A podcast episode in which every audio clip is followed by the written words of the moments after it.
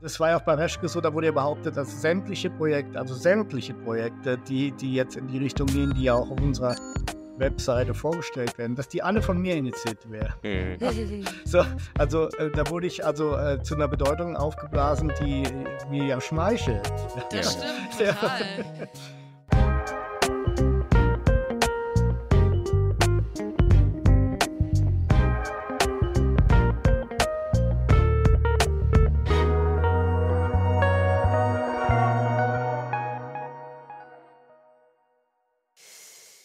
Herzlich willkommen zur 13. Folge Mises Momente. Diesmal widmen wir uns der Frage, ob Freiheit demokratisch oder undemokratisch ist. Und haben uns in dieser Episode einen ganz besonderen Gast, Dr. Titus Gebel, eingeladen. Herzlich willkommen, Titus Gebel. Hallo, ich freue mich, dass ich hier bin. Wir freuen uns, dass Sie unser Gast sind. Sie sind ein renommierter Unternehmer und Autor besonders bekannt für ihre visionären Ideen des menschlichen Zusammenlebens und stehen da auch an der Spitze der Diskussion über alternative Staatsmodelle und die Zukunft der persönlichen Freiheit. Die Wahl des libertären Millets ist sicherlich nicht an Ihnen vorbeigegangen. Was sind Ihre Gedanken dazu? Glauben Sie, dass das die Debatte über Demokratie und Freiheit beeinflussen kann? Also es hat auf jeden Fall einen Einfluss auf die Freiheitsdiskussion. Vielleicht beginnt sogar ein libertäres Jahrhundert damit. Es ist ja zum allerersten Mal, dass jemand, der sich irgendwie selber als Anarchokapitalist bezeichnet ähm, oder der als Libertär gilt, Präsident geworden ist von, von, einem, von einem beachtlich großen Land. Und von daher gibt es jetzt sicherlich auch viele, die zum allerersten Mal davon hören und nachschauen und googeln, was hat es damit eigentlich auf sich. Also das ist insoweit schon mal ein Riesenerfolg. Was er dann wirklich umsetzen kann, äh, das werden wir sehen. Aber ich glaube, in einem Land wie Argentinien, das durch etatistische Misswirtschaft die letzten 50 Jahre wirklich in, in Grund und Boden regiert wurde, äh, dass da jetzt auch eine Bereitschaft ist, äh, neue Dinge auszuprobieren. Und mit, mit relativ wenigen Reformen kann man da schon gute Erfolge erzielen. Das ist jedenfalls meine Überzeugung. Wir werden jetzt sehen, wie es läuft. Das ist auf jeden Fall für uns und für unsere Überzeugung ein, ein ja, es ist ein Meilenstein. Ja. Mhm. Äh, weil ich, ich selber bin ja derjenige, der immer gesagt hat, äh, so, so die freiheitlichen Ideen haben sie nie mehrheitsfähig. Ja, so und jetzt, gut, hat er jetzt noch keine Mehrheit und auch nicht im Parlament, aber er hat äh, eine Mehrheit dafür gefunden, dass er Präsident wird und zwar, äh, obwohl er solche Ideen vertritt. Ähm, jetzt muss man natürlich wissen, in, in Argentinien ist es nun wirklich so, dass das gerade die Jungen und die Armen ihn auch gewählt haben, weil die keinerlei Zukunftsaussichten haben. Und die merken das auch. Die merken im Grunde, dass ihr System total äh, verknöchert ist, dass es da Interessengruppen gibt, die sich da gegenseitig die Mittel zuschanzen. Und äh, für den Normalbürger es keine Chance gibt, irgendwie aufzusteigen. In so einem System, wo auch das Geld nichts mehr wert ist. Und und alles ähm, äh, überreguliert ist. Also das ist ein Hoffnungsschimmer, auch für die ganze Welt. Wenn er jetzt Erfolg hat, wird es auch andere libertäre Kandidaten geben in anderen äh, Ländern, die da möglicherweise Erfolg haben. Es kann natürlich auch sein, dass er scheitert, weil er auch so viel Gegenwind hat aus allen äh, möglichen Richtungen. Aber ich muss mal sagen, das ist für uns ist das, äh, ist das ein riesen, riesen Gewinn und es ist jetzt tatsächlich möglicherweise der Beginn eines neuen Zeitalters. Hm. Ich finde interessant an seinem Ansatz, und das ist auch, deckt sich auch mit Ihrem Buch, mit den neuen Kapiteln, was Sie da gemacht haben, die moralische Argumentation. Also wir in liberalen Kreisen, auch beim Mises-Institut, sind immer auch darauf bedacht, die ökonomischen Argumente vorzubringen. Aber das, das ist eben der Unterschied, diese moralische Argumentation, der sagt ja immer, Gleichheit vor dem Recht. Jeder soll gleich vor dem Recht sein und nicht spezielle Privilegien, sei es Sozialisten äh, oder hier Feministen Sonderprivilegien haben. Und das ist, äh, finde ich, auch interessant an Ihrem Buch. Was haben Sie da für moralische Ansätze in dem Kapitel aufgenommen? Ja, ich habe ich hab einige moralische Punkte gebracht, weil, äh, wie Sie richtig sagen, das ist ja eigentlich eher so ein, so ein Punkt, der nicht so im, im Mittelpunkt steht, wenn man jetzt äh, österreichische Schule äh, sich anschaut und ökonomische, äh, wirtschaftliche Argumentation. Fakt ist aber, dass der Ludwig von Mises eben viel mehr war als nur ein Ökonom. Ja, der war nämlich auch ein Philosoph und Letztendlich ist die klassisch lieber, der klassisch liberale Ansatz der, dass man sagt, es kann eigentlich nur eine Rolle für den Staat geben, nämlich äh, die, die, Sicherheit zu gewährleisten, Schutz von Freiheit, Leben und Eigentum, weil das nun wirklich aus moralischer Sicht das ist, auf das sich alle einigen können. Ja, also mhm. jeder will eine gewisse Sicherheit. Also jeder will, keiner will aus dem Haus gehen und Angst haben müssen, totgeschlagen zu werden. Auch nicht der Kriminelle. Also da haben wir wirklich eine hundertprozentige Interessenidentität. Und aber in dem Moment, wo wir davon abweichen und darüber hinausgehen, diesen Schutz, äh, also die Sicherheit zu gewährleisten, dass, dass man eben in Frieden und Freiheit leben kann, in dem Moment, wo wir, wo wir darüber hinausgehen, haben wir unterschiedliche Ansichten. Und zwar zu allen Fragen. Es gibt dann nie mehr eine hundertprozentige Übereinstimmung. Und deshalb ist es unmoralisch, wenn wir sagen, ja, da zwingen wir halt die Minderheit dazu äh, oder sogar eine Mehrheit dazu, äh, nach unserer Pfeife zu tanzen, weil wir wissen wir es besser. Ja, das ist natürlich im hochgradig unmoralisch. Das ist eine reine Bevormundung, das ist eine reine Überheblichkeit, eine Hybris, zu sagen, ich weiß es besser als die anderen, deshalb müssen die nach meiner Pfeife tanzen. Und das ist der große Vorteil, wenn man die auch äh, die klassisch liberalen Positionen einfach vertritt, dass man sagt, nein, nein, äh, wir beruhen ja im Grunde komplett auf Freiwilligkeit und dieses Basispaket, was quasi jeder kaufen muss, also Sicherheit, das ist was, woran auch jeder ein Interesse hat. Und das moralische Überlegenheit gibt sich dann in, in der Folge davon aus ganz vielen verschiedenen Bereichen. Also wir zwingen Leute nicht zu ihrem Glück, was ja nur unsere Meinung ist und nicht ihr Glück. Dann äh, sind wir im Grunde nicht in der wir nicht Gefahr, dass wir ständig Kriege führen. Das ist auch moralisch natürlich höher zu bewerten als Gemeinwesen, die unter allen möglichen äh, Vorwänden äh, Interventionen in allen Teilen der Welt unternehmen. Und es ist auch nicht mehr nötig, dann die Bürger und Interessengruppen gegeneinander aufzuwiegeln, äh, um die Macht zu erreichen oder um gewählt zu werden, sondern man, man beschränkt sich eben auf was, ähm, was dann auch nicht weiter streitig ist. Und in allen weiteren Punkten überlässt man die Gesellschaft ihren eigenen Entscheidungen. Ich glaube, wir müssen viel mehr betonen, dass, dass diese Freiwilligkeit und Freiheit, die es dadurch gibt, dass wir den Menschen die Wahl lassen, uns auch in eine moralisch überlegene Position bringt gegenüber den Besserwissern, die sagen, nein, nein, wir müssen das so machen, wie wir das für richtig halten, weil das irgendein Experte sagt. Ja, ich meine, das ist ja lächerlich. Äh, entweder wir sind mündige, erwachsene Menschen, da können wir selber entscheiden, wie wir heizen, wie wir sprechen, äh, wie wir unseren Strom produzieren, oder wir sind es nicht. Ja, also es gibt kein, kein, kein, kein drittes. Und äh, von daher können wir da vielleicht noch mal, müssen wir vielleicht auch noch alle gemeinsam ein bisschen stärker dran arbeiten, diesen Punkt herauszukristallisieren. Mhm, beim Schutz und der Sicherheit, jetzt bezogen auf den Unterschied zwischen der Demokratie und beispielsweise einer hm, freien Privatstadt, könnte man das abgrenzen dadurch, dass man ja argumentieren kann, dass das äh, staatliche Gewaltmonopol dafür ausgenutzt wird, um ethische und moralische Normen, die im Prinzip die Regierung vorgibt, durchzusetzen und das bei einer freien Privatstadt dann dementsprechend anders wäre? Genau, weil das ist systembedingt in der freien Privatstadt nicht möglich, ja, weil sie, sie haben einen Vertrag, der schützt sie.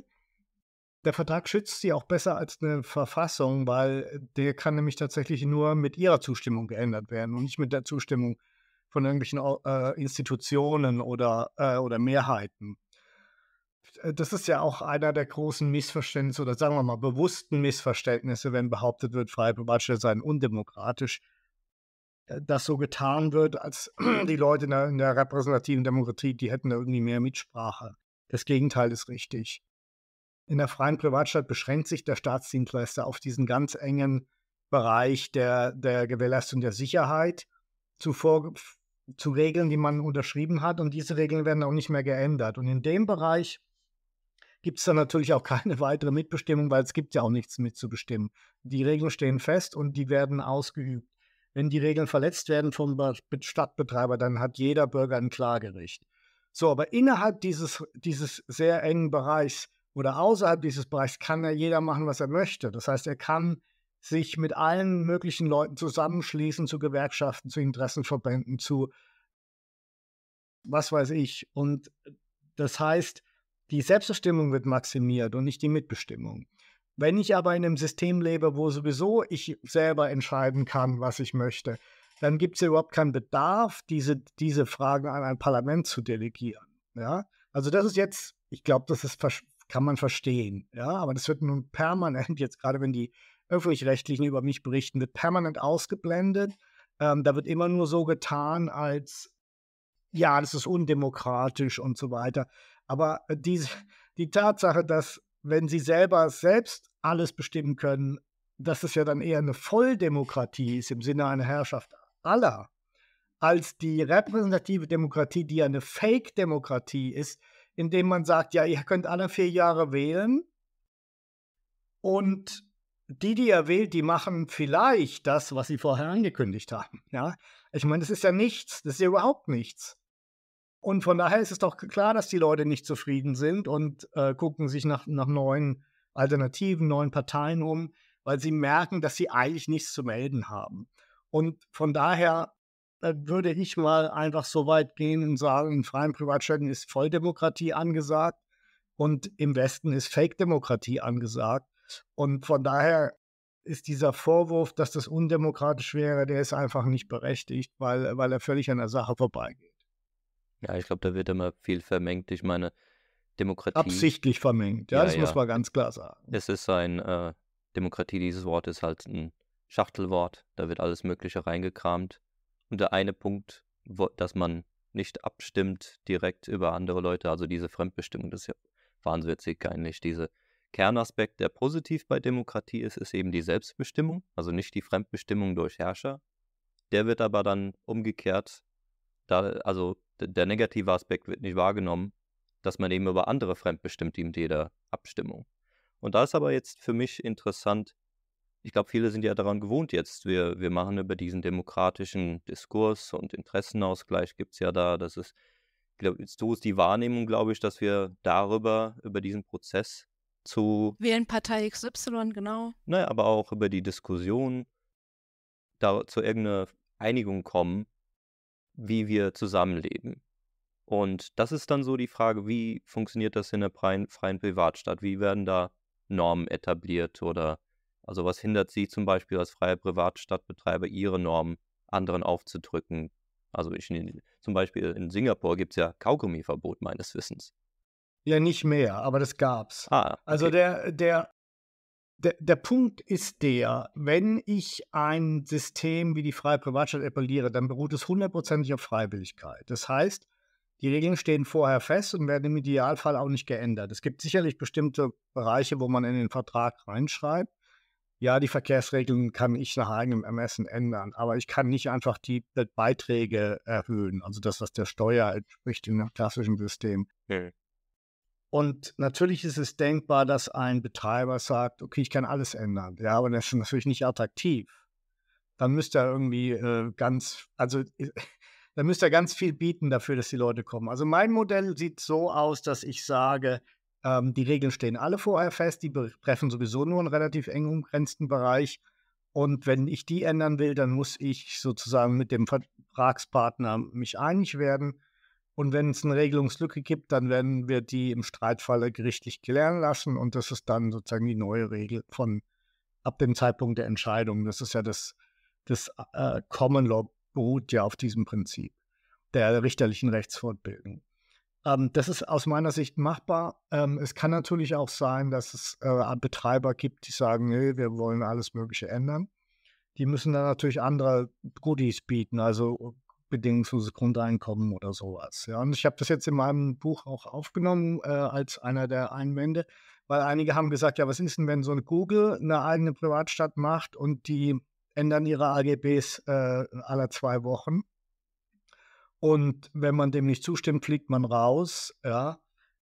Und die haben halt natürlich auch unter Umständen sogar einen ganz totalitären Ansatz, indem sie sagen, wir wollen, äh, wir wollen, dass ihr irgendwie äh, alle möglichen Verhaltensweisen berücksichtigt, dass ihr dann nicht äh, euren ökologischen Fußabdruck und was hast du nicht gesehen. Jedenfalls, Die Antwort ist, naja, wenn die Leute freiwillig dahin gehen, dann sei es eben so.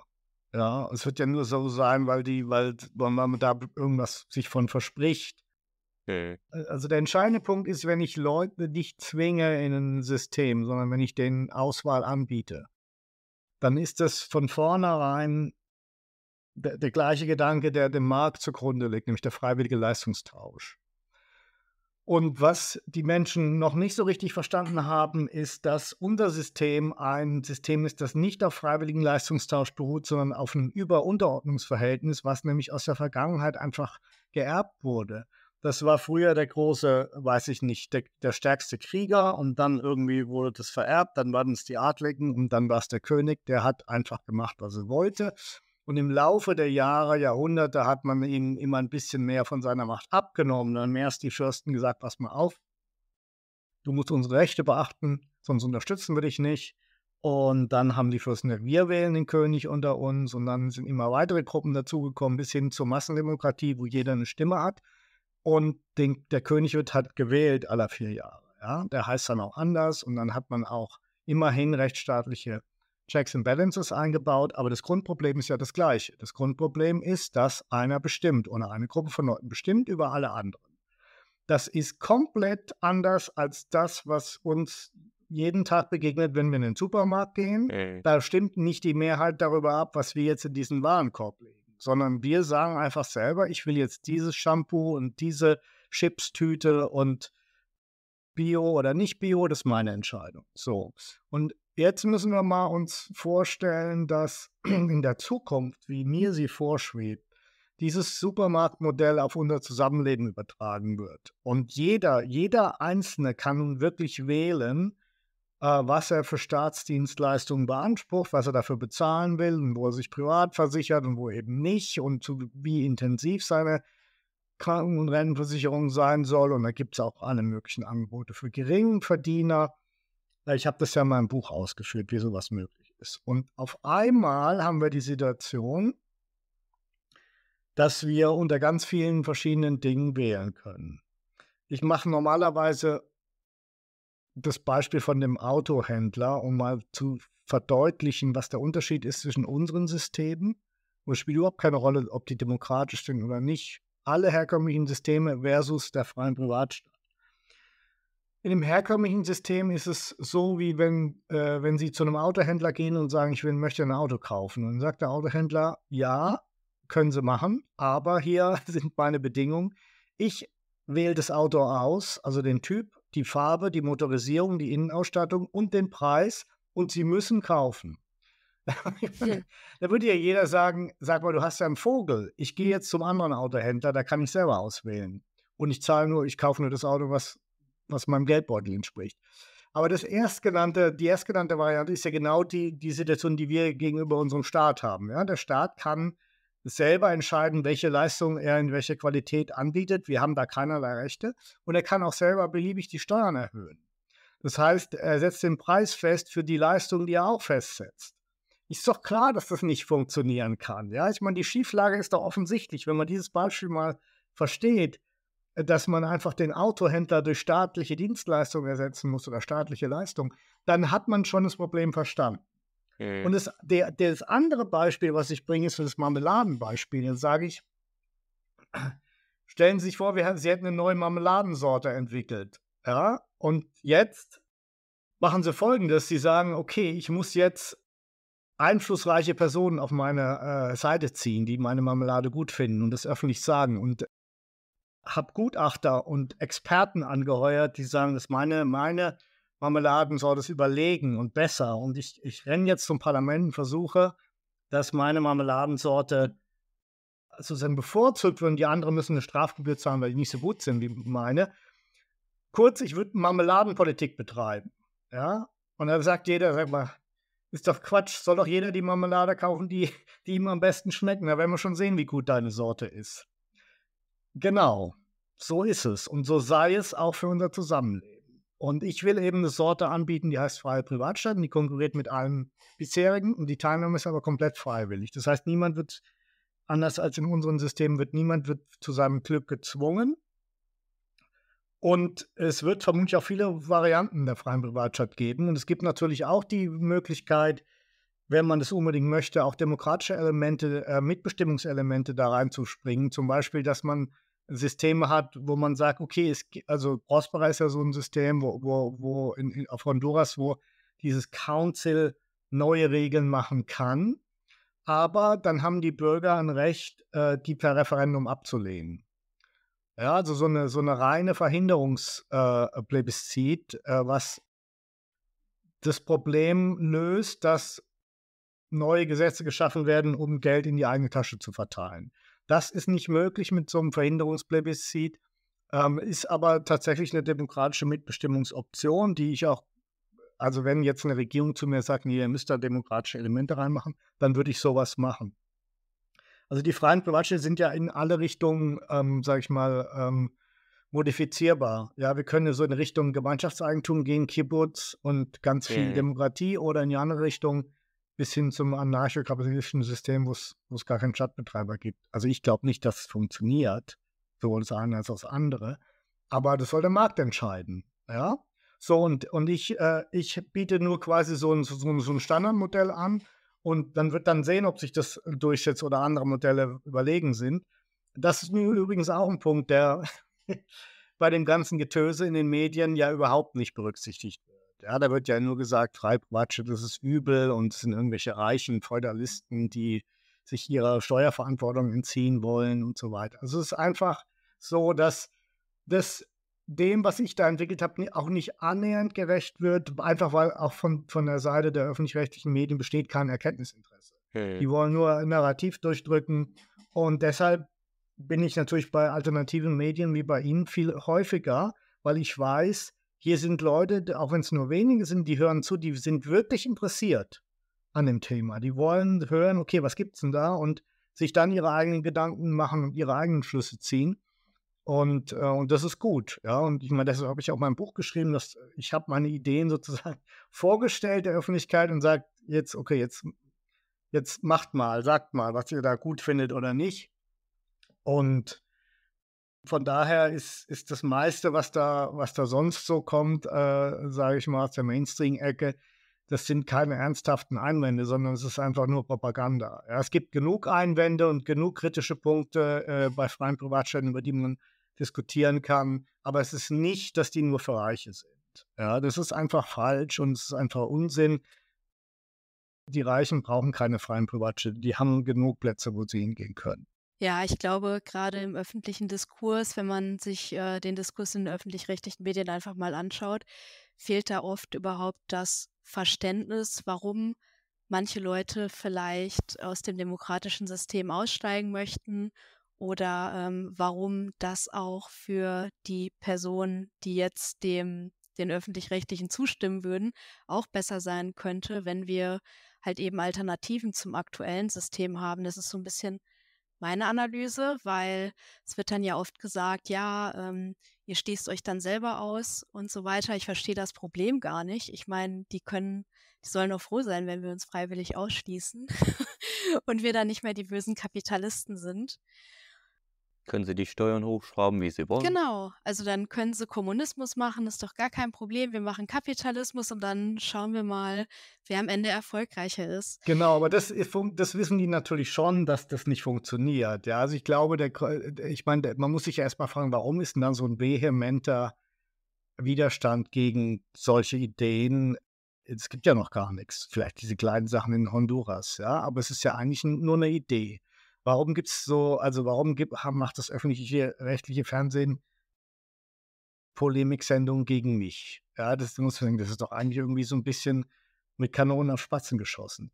Aber Fakt ist, dass sie natürlich schon ahnen, dass wenn es solche Modelle gibt, dass dann natürlich die Leistungsträger dahin gehen, wo sie besser behandelt werden. Das ist natürlich in der freien Privatstadt und sie können dann nicht mehr auf Kosten anderer leben. Ja. ja.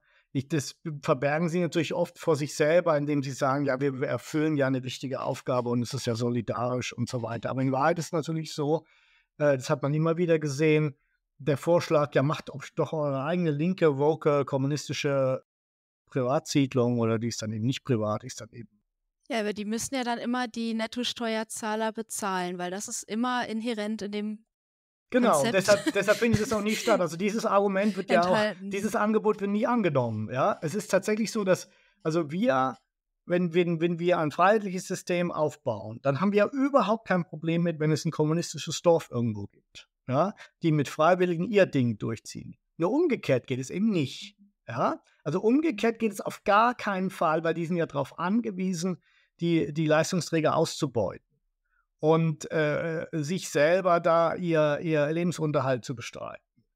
Keiner, kann nicht sagen, keiner der, der bekannten äh, Kritiker deutscher äh, in Deutschland, äh, deutschsprachigen Raum freier Privatstädte verdient am Markt sein Geld. Ja? So, und, und, und ich meine, das ist doch klar, die äh, haben da kein Interesse dran, in den Systemwettbewerb einzusteigen, weil sie natürlich wissen, äh, das würden sie verlieren und deshalb sagen sie, ja, das ist ja, un, das ist ja unsolidarisch, wenn ihr äh, weggeht. Ja? Ihr müsst äh, eure Pflicht tun und eure Talente in den Dienst der Allgemeinheit stellen Mhm. und uns dann bezahlen, weil wir ja auch eine ganz wichtige Funktion erfüllen. So, Mhm. das ist deren äh, Selbstverständnis und es ist natürlich eine verkappte Ausbeutung der Leistungsträger oder der Leistungswilligen. Das kann ja auch ein ganz normaler Arbeiter sein, der, der am Markt äh, oder eine Friseurin, Ja, ja, ja. Die, die gezwungen wird, einen Teil ihres Geldes abzugeben, damit irgendwelche Besserwisser da ihre äh, Universitätsjobs haben können oder von irgendwelchen NGOs im Kampf gegen rechts irgendwelche Mittel verbrauchen dürfen, die dem Steuerzahler abgepresst sind. Und da ist es natürlich so, dass die, die Bereitschaft, sich auf einen Systemwettbewerb einzulassen, nicht da ist, weil man schon ahnt, dass das nicht für das eigene, für das zum eigenen Besten ist. Ja. Mhm. Aber wir müssen ganz klar auch mal sagen, es geht so nicht. Ihr könnt nicht einfach sagen, bloß weil ihr die Mehrheit habt oder weil ihr einflussreiche Freunde habt, dass ihr auf Kosten anderer leben könnt. Das ist einfach nicht fair, das ist nicht gerecht, das ist unmoralisch. Und die freie Privatstadt ist, ist moralisch. Ja, die sagt nämlich, jeder, der dorthin kommt, muss für seinen eigenen Lebensunterhalt sorgen. Es gibt Möglichkeiten, Leuten zu helfen, die sich nicht selbst helfen können, aber das sind ja meistens nur 5 Prozent, wenn überhaupt, und nicht 50 Prozent. Und wer da hinkommt, weiß, was die Regeln sind und kann sich dann später nicht beschweren, dass die Regeln so sind, wie sie sind.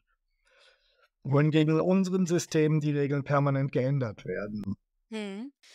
Könnte man, ähm, also ich möchte jetzt einmal weg von den, von den inneren Umständen oder von der Innen Innenpolitik ähm, in Richtung Außenpolitik beziehungsweise externe Umstände schauen. Ne? Also wir hatten ja die Corona-Pandemie, also falls man es als Pandemie bezeichnet. Wir haben natürlich Konfliktherde auf der Welt und der Vorteil, der für eine Demokratie dann gebracht wird, ist ja, dass ich im Prinzip alle vier Jahre wählen darf. Ja, ich habe ich hab eine Stimme und kann mich ja im Prinzip dann so die Theorie daraus wählen. Wie schaut es denn in einer freien Privatstadt aus? Wie würde man damit dann umgehen mit den externen Faktoren, die sich ja auch einfach ändern und aus denen ich mich ja in einer freien Privatstadt dann nicht rauswählen könnte? Äh, wieso kann ich mich rauswählen in der Demokratie? Also die außenpolitischen Sachen kann ich ja gerade nicht beeinflussen in der Demokratie. Ich kann ja nur die, die Regierung beeinflussen. Genau, aber die Parteien haben ja dann dementsprechend auch in ihrem Parteiprogramm Punkte zur Außenpolitik und das, ja, die Theorie zur Demokratie ist ja daran geknüpft, dass man halt eben alle vier Jahre die Wahl haben sollte, um dann halt äh, flexibel auf externe Umstände zu reagieren, wenn die jetzige Be ähm, Regierung die allgemeine Meinung nicht abbilden kann. Ja, die An Antwort ist, ähm, ist wieder so wie, äh, wie, wie am Anfang. Ähm, der, der freie Privatstaatsbetreiber, der kann sich eigentlich gar nicht leisten, irgendwelche Außenpolitik zu betreiben, weil er dafür einfach keine Mittel zur Verfügung gestellt bekommt. Äh, in dem Vertrag steht dann drin, dass man eben einen gewissen äh, Jahresbeitrag bezahlen muss für, die, äh, für den Schutz von Freiheit, Leben und Eigentum. Und da gehören auch Sicherheitskräfte dazu. Da gehört aber nicht die militärische Intervention in irgendeinem anderen Kontinent oder äh, irgendwie Teilnahme an irgendwelchen Kriegen dazu, weil da müssten die Leute dann extra zu rotieren. Das ist tatsächlich auch möglich. Sie können, äh, wenn sie außenpolitisch die Meinung vertreten, sie müssten die Ukraine unterstützen, dann können sie in der freien Privatstadt sammeln und, und von mir aus auch Waffen kaufen und äh, finanzieren in der Ukraine. Sie können aber nicht ihre Mitbürger dazu zwingen, das zu tun, weil sie jetzt die Mehrheit haben. Ja, die, die, dieser Fall tritt gar nicht ein. Und der Stadtbetreiber kann es nicht tun, es sei denn, er hat irgendwie freie Gelder. Aber er wird natürlich nichts tun, was seine Situation gefährdet. Und insoweit ist der, der normale Weg der, dass der Stadtbetreiber sich raushält. Ja, der macht so eine Schweizer Idee, dass keine Einmischung in fremde Hände, wie die Schweizer so schön sagen, äh, weil man eher erstens äh, sich das nicht leisten kann und will und zweitens, weil man auch nicht wirklich beurteilen kann, wer da genau im Recht ist bei irgendwelchen Sachen, die weit weg von zu Hause passieren. Die eigentliche Außenpolitik, die der Stadtbetreiber natürlich schon machen muss, ist gegenüber dem Gastgeberstaat. Da muss er schon schauen, dass da die, die Gefahren verringert werden und ein, ein gutes Einvernehmen herrscht. Jetzt könnte es sein, dass, dass es äh, so ist, Johanna, dass die, der Stadtbetreiber sich da dumm anstellt. Ja, also dass man den, den, den Gastgeberstaat provoziert unnötigerweise. So, was haben Sie als Bürger dann für eine Möglichkeit? Sie können den Stadtbetreiber verklagen. Sie können sagen, der gefährdet meine Sicherheit, weil er äh, sich anlegt mit dem Gastgeberstaat in einer extrem provokanten Weise. Und ich möchte Gericht, dass du das dem untersagst oder dass er mir Schadenersatz zahlt und so weiter. Also das ist dann der Mechanismus, der, den wir wählen. Ja, das wird dann vor Gericht tatsächlich entschieden, wenn es so eine extreme Unmut mit einer bestimmten Sache gibt. Aber 90 Prozent der Dinge, die sozusagen bei der Demokratie abgewählt werden, die stehen gar nicht zur Debatte, weil sie über die sowieso selbst entscheiden können oder mit Gleichgesinnten sich zusammentun. Und es gibt eben nicht den Fall, dass wir ein Problem dadurch haben, dass die Regierung A sagt, wir machen jetzt Krieg gegen XY und sie wollen es nicht, sondern äh, wenn sie XY äh, unterstützen wollen oder äh, bekämpfen wollen, dann müssen sie es auf eigene Rechnung machen. Und damit sind die anderen fein raus, weil die anderen sagen, gut, ist ja nicht mein Problem. Ja, so, und äh, äh, das ist einfach der elementare Unterschied. Das andere Thema, was für die Demokratie normalerweise ins Feld geführt wird, ist ja eben friedlicher Machtwechsel wird ermöglicht. Also muss keinen Putsch und keine Revolution geben. In meinem Fall ist es natürlich so, dass, dass das nicht zur Debatte steht, sondern wenn Sie, Sie haben zwei Möglichkeiten. Entweder Sie sagen, der Gebel erfüllt seine vertraglichen Verpflichtungen nicht, dann verklage ich den. Oder mir gefällt die ganze Richtung nicht mehr, ich, ich gehe weg. Ja. Also das ist, das ist das Modell der, der freien Privatstadt, dass sie eben ein Produkt kaufen, von dem sie wissen, das wird sich im Prinzip nicht ändern. Wenn sie später ihre Meinung ändern, müssen sie halt weggehen. Und wenn aber der Stadtbetreiber Mist baut, dann können sie den auch ohne mit der Wimper zu zucken verklagen. Und die, diese Klage wird eben nicht vor, vor den Gerichten des Betreibers verhandelt, so wie das beim Staat ist, sondern vor externen Gerichten. Ich finde, viele werden, glaube ich, wenn sie für das für sie neu ist, das Thema, werden sie da gewisse Vorstellungen über, okay, ist Utopismus äh, oder ist es äh, irgendwie nicht umsetzbar. Und sie haben da gerade eben schon angedeutet, gewisse Kompromisse, die man gegenüber einem Gastgeberstaat machen muss. Das wäre jetzt interessant für mich, wenn es um die konkrete Umsetzung geht, äh, was da noch so an Kompromisse jetzt äh, eventuell nötig wären, um wirklich anerkannt oder bestehen zu können in dem aktuell realen Umfeld. Ja, also was ein ganz wichtiger Punkt ist, ist, ist ähm, Finanzdienstleistungen. Also wenn Sie Geschäfte machen wollen, und das ist ja schon auch eines der Ziele der freien Privatstadt und ihrer Bürger, dass sie mit der ganzen Welt Handel treiben will, dann müssen sie die Bankenregulierungsregeln irgendwie einhalten. Das heißt, sie müssen dieses neue Customer Anti-Money Laundering Sachen machen. Auch der Gastgeberstaat wird das fordern, weil er sonst selber unter Beschuss gerät. Also da wird man nicht drum herum kommen. Äh, es gibt natürlich auch noch andere Themen, die jeweils je nach Region eine Rolle spielen könnten, zum Beispiel Drogenhandel. Ja, jetzt, wenn sie Cannabis haben, dann ist es jetzt in vielen westlichen Ländern kein Problem. Aber in den Entwicklungsländern ist es oft ein absolutes No-Go. Okay. So, und das andere Thema ist Waffenbesitz. Das ist wieder umgekehrt so. Da haben sie in westlichen, westlich geprägten Ländern äh, ist das ein Riesenproblem, aber in vielen Entwicklungsländern ist es überhaupt kein Thema. Da können sie natürlich eine Waffe tragen und besitzen. Also das hängt immer so ein bisschen von dem regionalen Umfeld ab. Man muss da ausloten, was möglich ist. man, man sollte vermeiden, dass man so zum internationalen Paria wird, ähm, einfach weil, weil man dann zu viel Gegenwind hat. Und man darf ja nie vergessen, die Prime Privatschulden sind nach dem jetzigen Konzept ja so, dass sie Teil der Souveränität eines Staates sind. Also die gehören zu einem bestimmten Souverän. Das heißt, der hat ja auch irgendwelche internationalen Abkommen geschlossen. Und wenn wir die jetzt missachten in der freien Privatstadt, dann kriegt der Staat unter Umständen Druck, weil die Leute sagen ja dann zu Recht, ja, die gehört ja zu euch, die freie Privatstadt. Das heißt, das sind einfach Themen, wobei ich sagen muss, wir haben es ja in Honduras studiert, das ist alles halb so wild. Okay. Ja, das kann man alles irgendwie abdecken, ohne jetzt die, den freiheitlichen Charakter der, der Privatstadt aufzugeben. Und wir müssen irgendwo anfangen. Ja, wir können jetzt noch kein, kein ideales Szenario äh, haben am Anfang. Wir müssen jetzt erstmal zeigen, dass das Modell überhaupt funktioniert. Genauso wie der Millet in Argentinien jetzt auch nicht alle seine Ideen umsetzen kann, äh, weil ihm da im Parlament die Mehrheit fehlt. Ähm, müssen wir gucken, dass wir eben akzeptabel sind für unser Gastgeberstaat und für die internationale Gemeinschaft. Und äh, da kann man schon zum Beispiel schauen, okay, was, was haben denn andere so gemacht? Ja, äh, was machen die Kaiman-Inseln? Was macht Dubai International Financial Center? Was macht Singapur, Hongkong? Und da kann man sich quasi immer so die besten Sachen raussuchen und dann kann man ja sagen, ja, aber die machen es ja auch. Ja? Okay. Also äh, es gibt schon Möglichkeiten, äh, wie, man, wie man da ähm, einigermaßen freiheitliches System ähm, aufbaut, obwohl bestimmte Sachzwänge einfach da sind, um die man nicht rumkommt in der heutigen Zeit.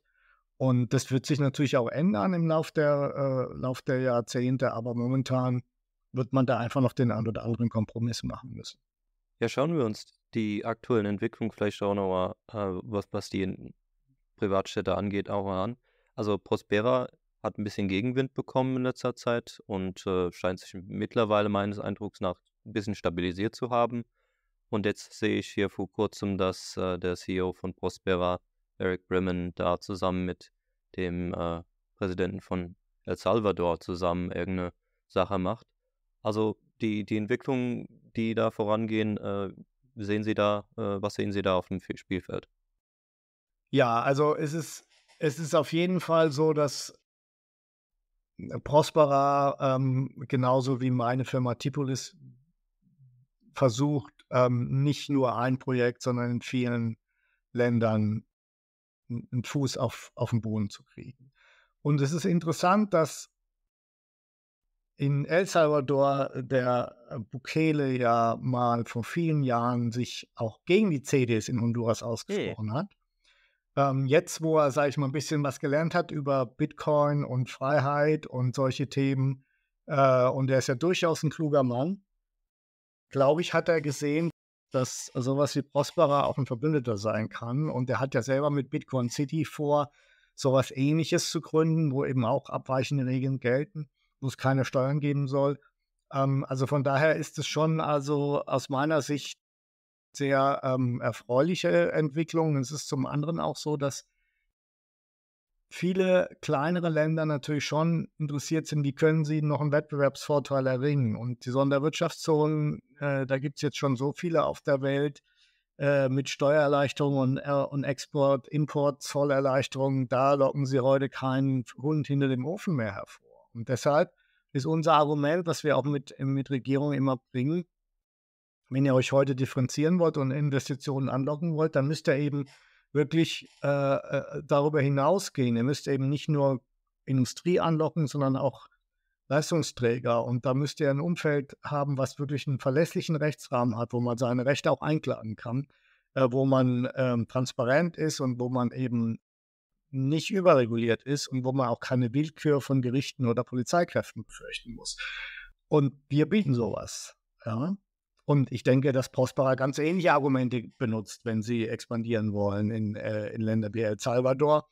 Und äh, von daher, äh, ich sehe das, äh, ich sehe das positiv, dass eben nicht ich der Einzige bin, der sowas macht, sondern es einige Gruppen auf der Welt gibt, die vergleichbare Ideen haben. Und das zeigt einem ja schon, da ist jetzt wirklich Bewegung in der Sache. Ja, da passiert jetzt gerade was. Äh, da ist nicht einer, der hat da mal eine Idee, die probiert dann, dann scheitert die, sondern da sind jetzt Hunderte von Leuten daran, solche Dinge umzusetzen. Und es ist dann jetzt aus meiner Sicht nur noch eine Frage der Zeit, bis es ein äh, zweites oder drittes Prospera gibt oder, oder Prospera ähnliches ähm, oder, oder eine, eine Autonomie, wie wir sie in Honduras haben, in anderen Ländern auch gibt.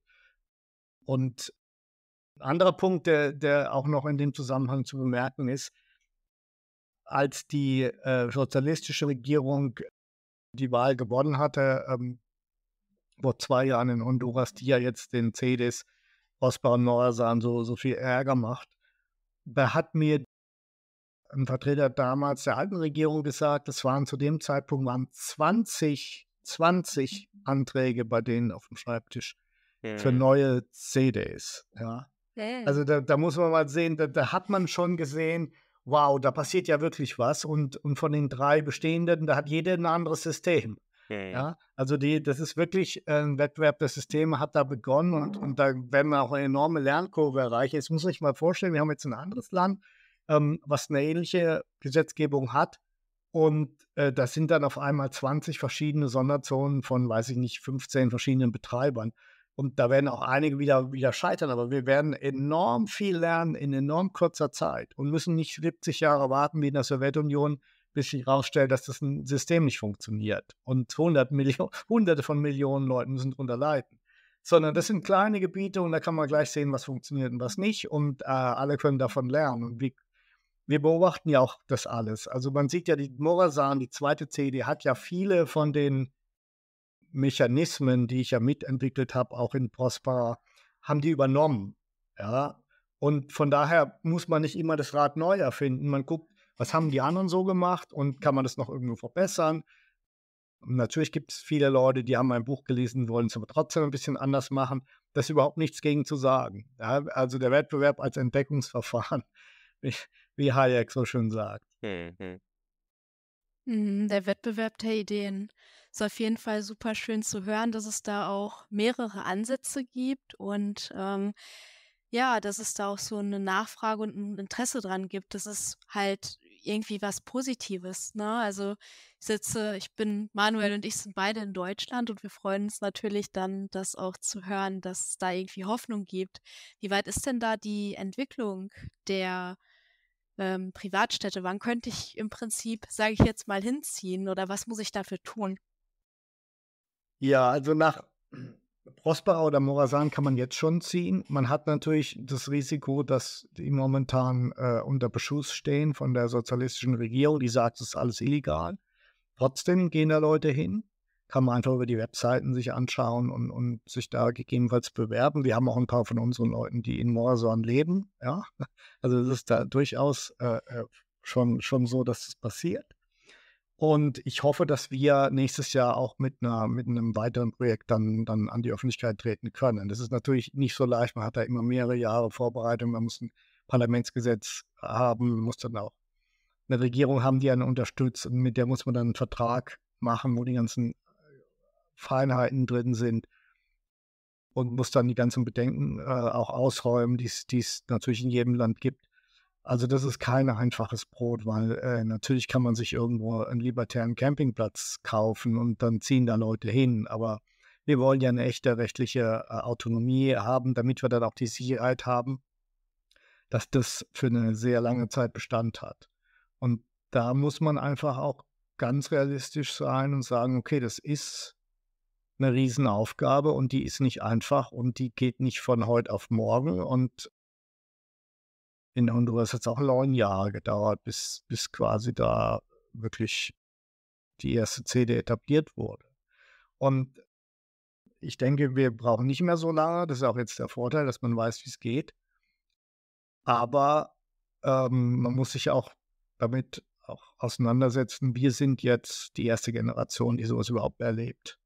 Hm. Und die vielleicht, die davon richtig profitieren werden, ist dritte Generation oder so. Ja, aber wir sind halt die Pioniere und wir, wir probieren aus, was geht und machen das und zeigen auf, es gibt eine Alternative zu dem jetzigen äh, System, also vor allem auch zur repräsentativen Demokratie, gibt es eine Alternative, die nicht auf den wohlmeinenden Diktator hinausläuft.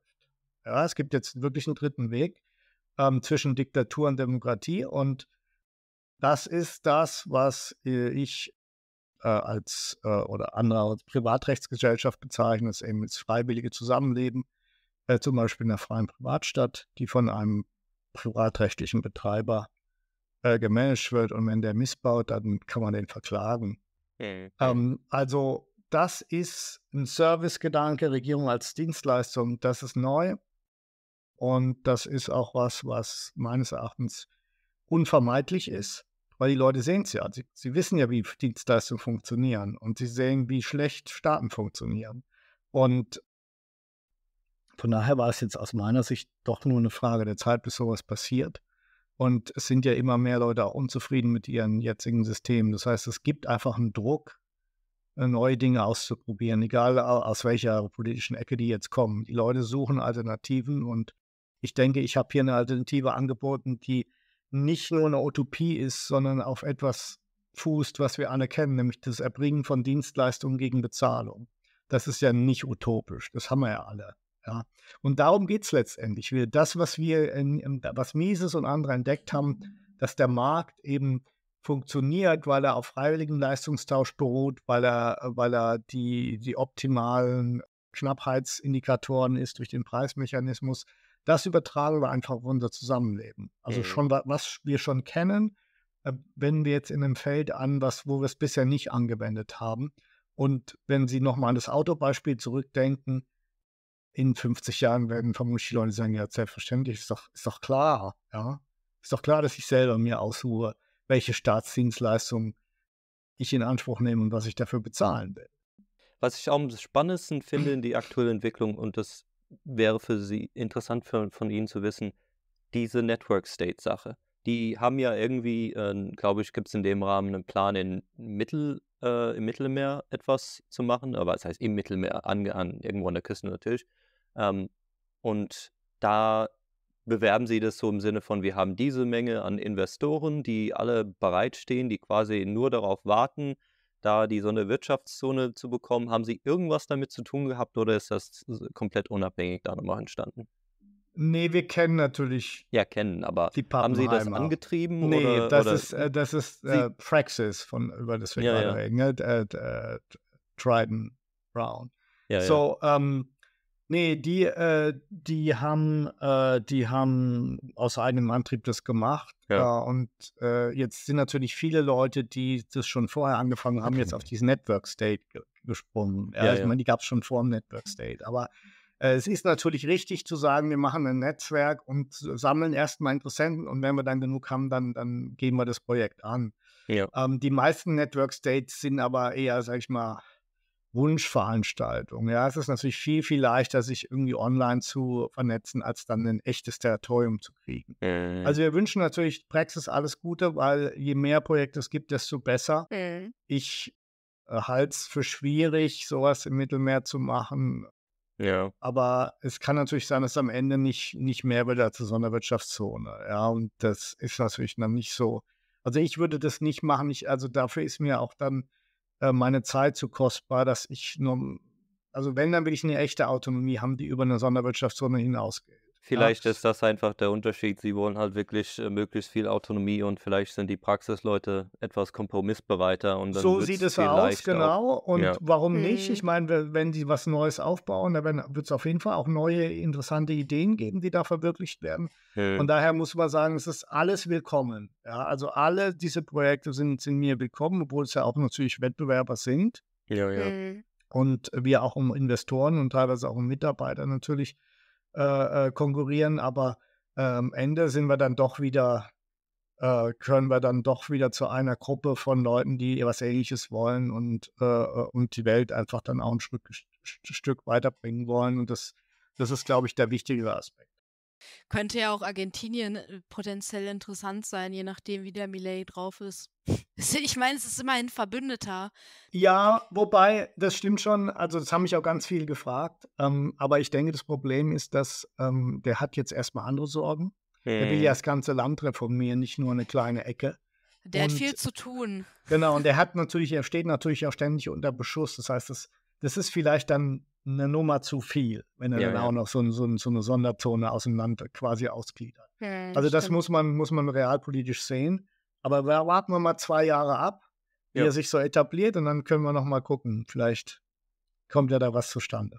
Ja, vor allem auch, dass man absieht, wie erfolgreich seine Maßnahmen waren. Wobei, da mache ich mir relativ wenig Gedanken, weil immer, wenn die Marktwirtschaft irgendwo etabliert worden ist, kam halt der Wohlstand. Komisch, ich weiß gar nicht, wer das kommt. Ja, aber halt nicht sofort, ja. Also es geht ja darum, kommt, kommt der rechtzeitig der Wohlstand oder die Anzeichen vor der nächsten Wahl? Ja, das, ist Das im Grunde stimmt, die, die richtig. Frage. Es geht vor allem natürlich auch um die nächste Wahl. In Argentinien ist es ja so gewesen, dass die Pe Pedronis, glaube ich, die, die, die, der linke, ja, der Die linke Block, Peronisten. ja. Genau, die Peronisten, die waren dann ja an der Macht, dann wurden sie abgewählt, durch andere Linke ersetzt und dann waren sie wieder an der Macht, weil es mit den anderen Linken nicht lief.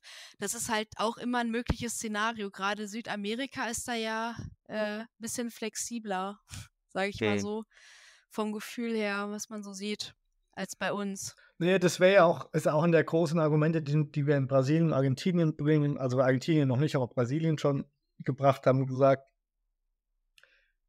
alle Reformen, die ihr jetzt durchführt, die werden wieder kaputt gemacht von der nächsten Regierung. Wenn ihr aber jetzt so eine freie Privatstadt etabliert, die überdauert, das ist eure, eure, euer Vermächtnis. Ja? Nö. Also das ist durchaus was, was man, äh, was man in äh, Lateinamerika sich überlegen kann, weil da natürlich in der Tat meistens so ein Wechsel ist, der ziemlich abrupt ist und sehr unversöhnliche Lager sich gegenüberstehen. Aber Mhm. eine Ausnahme ist, könnte jetzt El Salvador sein, wo er doch sehr stabil im Sattel sitzt und ja auch enorm viel für das Land getan hat, ähm, der Mhm. Bukele und da geht dann vielleicht auch was. Ja, es sind schon gute Entwicklungen in äh, Mittel- und Südamerika, muss ich wirklich sagen, ist attraktiv. In Europa bleibt ja halt nur die Schweiz. Genau, und die Leute, die, die Deutschen, die jetzt in die Schweiz gehen, ja, die sind dort auch nicht wahlberechtigt. Ja, und trotzdem geht es einem da besser als in Deutschland. Ja, also das ist ja genau das Gleiche. Die sagen, okay, äh, äh, offenbar äh, äh, machen, äh, haben die Leute die Abwägung getroffen. Ich habe zwar nichts, also ich kann überhaupt nicht mitbestimmen, aber ich gehe trotzdem in die Schweiz, weil, oder nach Dubai, ja, weil äh, es natürlich insgesamt dann irgendwie so ein Trade-off ist, wo man sagt, okay, also trotzdem, ich habe da so viele andere Vorteile, dass ich das in Kauf nehme. So, Mhm. und in meinem Beispiel ist es jetzt so, dass sie, dass sie sozusagen beide Vorteile mitnehmen können. Sie, sie kommen an, haben im Grunde maximale Selbstbestimmung und sie haben eine vertraglich garantierte Posiz Rechtsposition. Also viel besser als ein Ausländer, der in die Schweiz kommt oder nach Monaco oder, oder nach Dubai, der nun natürlich viel, viel weniger Rechte hat als der Staatsbürger. So, und bei uns haben alle die gleichen Rechte und so, zwar von Tag 1 an. Also ich glaube, dass ich einfach, dass einfach es ist völlig egal ist, wie viele Leute jetzt in Deutschland oder so gegen freie Privatstädte sind. Das Konzept hat einfach so viele Vorteile, dass es in der einen oder anderen Form kommen wird und kommen muss. Und wann kann ich jetzt auch nicht sagen, aber wir arbeiten dran. Mhm. Und auch für, für Elon Musk und die Marsbesiedlung ist das ein ideales Modell des Zusammenlebens. Ich gebe Ihnen auf alle Fälle recht, dass die Zeit reif ist für diese Ideen. Und äh, ich nehme auch gerne die öffentlich-rechtlichen in dem Rahmen in Schutz ein bisschen. Ich meine, es muss ja keiner sich anschauen, wer das nicht will. Und die rennen ja die Quoten hinterher. Also die, die- die bieten nur ein Narrativ, was sie glauben, was die Quote erfüllt. Und von daher muss man sich einfach als Zuschauer die Frage stellen, kann ich mich da wirklich auf diese Art informieren? Und da ist, glaube ich, die Antwort nein. Und äh, ich äh, verweise in dem Rahmen natürlich auf Ihr Buch, wo Sie uns netterweise ein Autogramm reingesetzt haben. Und liebe Zuschauer, wenn Sie dieses Buch haben wollen, dann brauchen Sie nichts weiter machen, als die Beschreibung reinzuschauen. Bei uns gibt es einen, da gibt es einen Link auf den Tweet zu, diesen, zu dieser Sendung. Und wenn Sie den retweeten, dann haben Sie eine Chance, dieses Buch zu gewinnen. Es lohnt sich.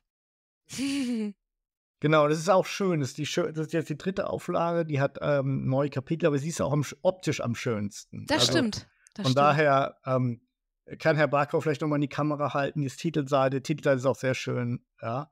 Ähm, also von daher denke ich, ähm, auch ein tolles Weihnachtsgeschenk. Genau, wenn Sie noch bis äh, die nächste Woche geht es zu Ende und äh, dann sollte auch die Versand, äh, der Versand klappen bis äh, zu Weihnachten. Ja, also Herr Gebel, dann, danke nochmal äh, für Ihren Besuch und für alle Zuschauer, es sind sehr viele Links in der Beschreibung Wir, Sie waren ja auch bei uns schon, Sie haben einen Artikel im November jetzt gepostet, einen Auszug aus Ihrem Buch und Sie waren ja auch schon bei uns zu Gast 2017 auf der Konferenz. Insofern, da gibt es alle Möglichkeiten für die Zuschauer, sich weiter zu informieren, falls es heute für Sie noch nicht genug war. Vielen Dank für Ihren Besuch. Sehr gerne.